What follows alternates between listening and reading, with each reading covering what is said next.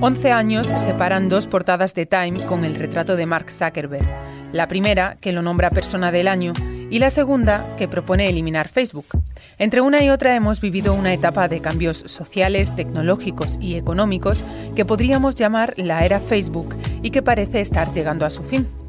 En este episodio nos preguntamos qué viene ahora, qué pueden esperar los usuarios de la red social, hasta dónde quiere llegar Zuckerberg y sobre todo hasta dónde lo dejarán llegar. Soy María Hernández y estás escuchando el podcast de economía del diario El Mundo. Las cuentas claras. En el año 2014, Facebook compró Oculus, una compañía que desarrollaba gafas de realidad virtual. En aquel momento nadie sabía para qué quería Mark Zuckerberg aquella empresa, pero nadie dudaba tampoco de que algo tenía en su cabeza. Solo había que esperar. Imagine you put on your glasses or headset and you're instantly in your home space. Hoy, casi siete años después, ya sabemos que su plan de futuro está en el metaverso. Ya sabéis, ese universo virtual paralelo en el que Zuckerberg quiere que pasemos la mayor parte del tiempo posible en cuanto esté desarrollado. Un universo al que se accede precisamente con unas gafas de realidad virtual. Hay quien cree que el fundador de Facebook ha tenido que adelantar sus planes para hacer frente a la crisis de reputación que vive su imperio tecnológico, una crisis que él ha querido atajar literalmente desde la raíz, cambiando el nombre de la compañía. Ya no se llama Facebook, sino Meta. Le he pedido a Ángel Jiménez de Luis, periodista de El Mundo especializado en tecnología, que me ayude a conocer algunas claves sobre el presente y sobre el futuro de la compañía. Y lo primero que quiero saber es si es suficiente un cambio de nombre para mitigar una crisis de reputación como la que afronta Facebook, ahora Meta. Yo creo que no, y tampoco estoy muy seguro que ese sea el, objetivo, ¿no? Es decir, al final cambiar el nombre de una compañía y una tan grande como Facebook, o Meta ahora, eh, es un cambio que lleva muchos años, hay que estudiar muchas cosas, no es solamente en respuesta a algo que pasa hoy en día. Dicho esto, no es la primera vez que Facebook tiene problemas de imagen, los lleva arrastrando ya desde hace mucho tiempo y yo creo que también ah, ayuda un poco, ¿no? Es decir, en Facebook siempre ha habido un poco de confusión cuando hablabas de Facebook, hablabas de Facebook la compañía o hablabas de Facebook la red social, ¿no? Y esto, este cambio de nombre digamos que era inevitable tarde o temprano, pero bueno, es, es estratégico lanzarlo ahora, sí, puede que un poco, ¿no? Pero no es desde luego la única razón. El imperio de Zuckerberg lleva años acumulando crisis y escándalos, desde Cambridge Analytica hasta los recientes papeles de Facebook, que parecen haberle dado la puntilla. Facebook has run the same experiment over and over again where they have a brand new account.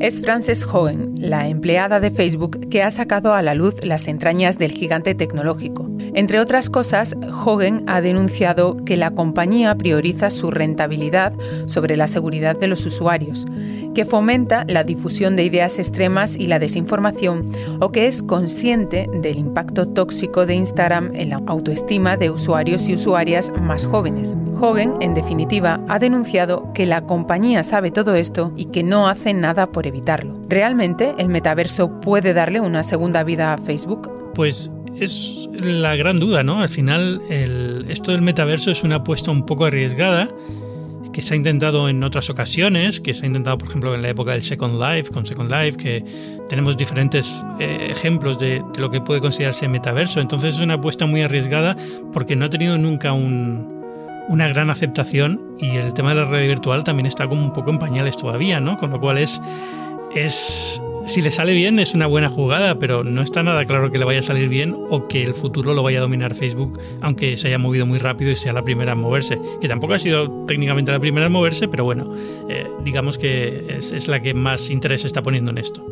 ¿De qué manera se puede rentabilizar el metaverso? Hay muchísimas. Una vez controlas esto, es como controlar. Lo que está haciendo Facebook en cierta forma es, pensar, bueno, si, si, esto acaba siendo el futuro de Internet, es decir, si Internet en el futuro va a ser un espacio en realidad virtual donde vamos a socializar, a trabajar todos juntos, si yo soy el primero, soy el que controla los cimientos de la futura Internet, ¿no? Y una vez tienes los cimientos, hay millones de formas de monetizar, desde vender avatares, eh, camisetas, gorras para tus personajes virtuales, crear juegos, vender acceso a ciertos mundos virtuales, hasta algo tan sencillo y prosaico como es la publicidad, que es el negocio de Facebook. Cuando nos han mostrado todas estas imágenes de Zuckerberg de cómo será el futuro, no hay anuncios, pero vamos, sabemos perfectamente que Facebook va a poner anuncios tarde o temprano en esos mundos virtuales, ¿no? Es su, es su negocio principal. Un negocio que se ha basado durante años en monetizar los likes, mensajes e interacciones de sus usuarios en redes sociales como Instagram, WhatsApp o el propio Facebook. Le hablo a Ángel de un artículo que he leído hace unos días en Vice y que me ha llamado poderosamente la atención desde su título. Dice así, la meta final de Zuckerberg es monetizar todo el comportamiento humano. Y dentro continúa, la explotación de los datos para manipular el comportamiento humano siempre ha sido el modelo de negocio de Facebook. Hombre, es exagerado, pero no es del todo incierto. Es decir, al final depende mucho de la perspectiva que le quieras dar al análisis, ¿no? Es decir, es decir eh, como cualquier empresa que se dedica al negocio de la publicidad, el objetivo de Facebook es conocer tanto como sea posible de las personas y, llevarlas a donde quieren que vayan sus ojos, es decir, donde está, donde está el dinero para ellos, ¿no? Y en ese sentido es una compañía que tiene un acceso a una cantidad de datos personales enorme y eso le permite ser mucho más efectiva que cualquier otra empresa que hayamos visto en la historia que se dedique a este negocio. Entonces es, es, un poco lo preocupante. No ya tanto como modelar la conducta humana. Hombre, cuando tienes el nivel de acceso que tiene Facebook, el nivel de información que tiene Facebook y, la, la, la, presencia en la sociedad que tiene la compañía, pues yo sigo hablando de Facebook, pero en realidad ya es meta, ¿no? Pero bueno, cuando tienes este nivel de, de control, pues puedes hacer cosas de ese estilo, puedes hacer, puedes eh, prever dónde va a ir la gente o, llevarlas a ciertos puntos de, atención, ¿no? Y es un poco lo que, lo que ha conseguido que Facebook, Meta ahora, perdona, valga lo que vale en bolsa y sea la compañía que es y suponga el peligro que supone para la sociedad. ¿Hay algo que pueda parar los pies a Meta y a Zuckerberg? Por ejemplo, a nivel regulatorio ¿Pueden hacer algo los reguladores o los gobiernos? Sí, yo creo que va a ser una combinación de, muchas cosas, ¿no? Lo que estamos viendo de hay, una mayor presión regulatoria ahora sobre Meta y sobre Apple y sobre Google y sobre estas compañías que durante tiempo han tenido un poco, mm, digamos, mano libre para actuar como han querido y, eso se va a notar. Eh, pero también tenemos una visión muy em, centrada en Occidente de lo que es Facebook. Es decir, el problema de Facebook es que es un problema no solamente en Estados Unidos o en Europa, es un problema en India, es un problema en, muchísimos sitios. No iba a decir China, pero China todavía no están. Pero, pero digamos que es eh, regularlo es complicado porque requiere que todo el mundo regule. Y cuando entras a regular, a regular redes sociales, entras en problemas muy espinosos sobre censura, sobre libertad de expresión.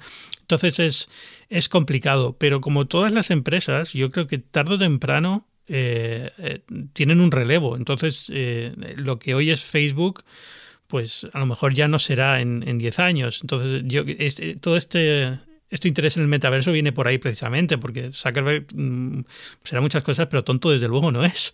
Y, sabe perfectamente dónde va esto, ¿no? Es decir, tarde o temprano todo va a cambiar. Si yo no estoy donde, está lo nuevo, mi empresa va, va a perder relevancia.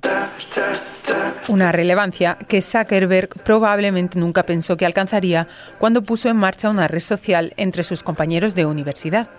¿O sí? ¿Pudo atisbar aquel joven desde el principio hasta dónde podría llegar aquella idea? No, se ha transformado. Piensa que Zuckerberg crea Facebook cuando es prácticamente un niño, es decir, está en la universidad en sus primeros años de universidad. Como persona, estos, esta década, estos últimos años, pues ha tenido que crecer y cambiar y madurar y ahora probablemente vea las cosas eh, de, forma muy diferente a como lo veía en su momento, ¿no? Entonces, eh, seguro que lo que él empezó a hacer tenía una, una idea muy diferente de cómo iba a acabar. Es decir, Facebook ha evolucionado a lo largo de los años y pasó a ser de una red social exclusivamente para universitarios a ser una red social para todo el mundo, a ser una red social centrada en comentar noticias y actualidad, que al principio no era así, era casi todo fotos y mensajes de uno a otro, a, intentar meterse en el mundo de los videojuegos que no le funcionó muy bien, a, probar muchas cosas, ¿no? entonces, conforme va cambiando la sociedad y eh, cambia en cierta forma gracias a esas herramientas, ellos también tienen que ir adaptándose. Yo creo que Zuckerberg eh, ha sido muy bueno en, en ver cómo, qué podía ser una amenaza para su negocio y tratar de contrarrestarlo a tiempo. Pero, pero no es algo que tuviera planeado desde el momento. Yo creo que nunca se imaginó que Facebook iba a ser una compañía de este estilo, es decir, un, un gigante tan grande como es ahora mismo. Facebook o Meta no sería lo que es sin una figura como la de Zuckerberg. Convertido en una de las personas más ricas del mundo y con más poder, ¿qué más ambiciona? Hasta dónde quiere llegar y hasta dónde será capaz de hacerlo. Bueno, ese es el, famoso chiste, ¿no? De tengo mucho dinero, pero lo cambiaría todo por un poco más, ¿no? Al final es que cuando entras en estos niveles de, de, de poder, al final es, es también tu propia inercia, tu propia la propia voluntad que tengas, hasta la sensación de que es tu misión, ¿no? Entonces no es, nunca va a estar contento con nada, porque ninguno nunca estamos contentos con nada, siempre queremos seguir creciendo y a nivel profesional, personal, eh, de, millones de formas, y esta es una de las formas, ¿no? Él ve que todavía tiene muchas cosas que hacer, que puede hacer muchas cosas, no es una cuestión de que pueda retirarse mañana, por supuesto que puede, pero yo creo que su personalidad y, su propia, la forma en la que él mismo se ve está atado a soy un empresario que está haciendo, cambiando el mundo con estas herramientas sociales y tengo que seguir cambiándolo y tengo que seguir haciéndolas, ¿no? Y, yo creo que mientras él pueda mantenerse en, al frente de Facebook, lo va a intentar. No sé si la, junta de Facebook tarde o temprano verá que, su nombre está asociado ya a, varios escándalos, a muchos problemas y a lo mejor tiene este, esta tentación de decir, bueno, a lo mejor es el momento de cambiar de CEO, que puede ser. Mercados. Y aprovechando que estamos hablando hoy de grandes tecnológicas, quiero poner la lupa sobre cómo les está yendo en bolsa después de los buenos resultados que obtuvieron en 2020 por la pandemia. ¿Siguen siendo las grandes tecnológicas como Facebook, Amazon o Apple buenas opciones para invertir? Me responde Joaquín Robles, analista de XTV. Desde luego que nos parece una muy buena opción seguir invirtiendo en las grandes tecnológicas norteamericanas como Facebook, Amazon y Apple Estamos hablando de tres de las siete compañías más grandes del mundo y que si bien cotizan a múltiplos muy elevados, justifican sus altas valoraciones a través de la continua innovación que estamos viendo día a día. Facebook acaba de iniciar su apuesta por el metaverso, Amazon sigue desarrollando su negocio digital con Amazon Web Services, eh, Apple también está apostando por el negocio de los suscriptores, como los servicios nuevos que tiene de televisión, de música, de videojuegos, de fitness. Eh, además, este tipo de valores eh, podría ser menos vulnerable a las caídas, ya que la posición de dominio que tienen dentro del mercado podría generar unos ingresos más estables que otras compañías de la competencia. De hecho, vemos como las famosas FAN ya representan cerca del 20% del SP500 y más de un 40% del Nasdaq.